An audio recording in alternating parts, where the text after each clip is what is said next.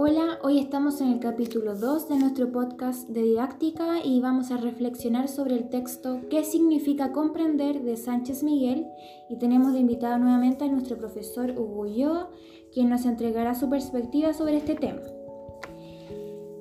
Bueno, la primera pregunta. Lo primero que nos propone el autor es que existen los procesos fríos durante la lectura y es aquí que la comprensión del lenguaje posee tres niveles. Uno superficial que trata sobre extraer información de los textos, uno profundo que refiere a interpretar esa información y uno crítico reflexivo que trata sobre reflexionar en torno a los conocimientos obtenidos post lectura y sobre el proceso para obtenerlos.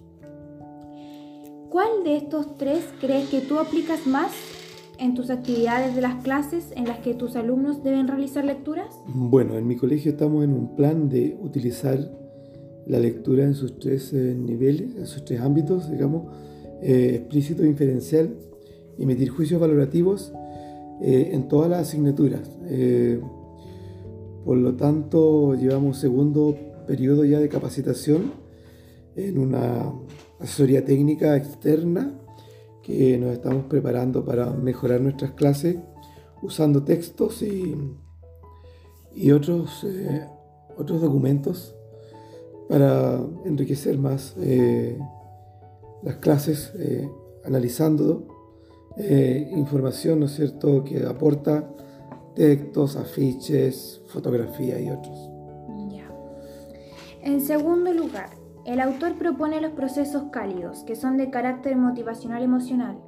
Tienen que ver con los componentes afectivos y personales que nos mueven a afrontar la lectura. ¿Alguna vez has tenido que dar eh, apoyo o animar a que uno de, tus estudiantes continúe con la lectura o promueves que los textos de tu asignatura sean deseables por tus estudiantes? Bueno, como yo hago ciencias naturales, los textos eh, son bien seleccionados y son motivadores porque entregan información eh, interesante para ellos.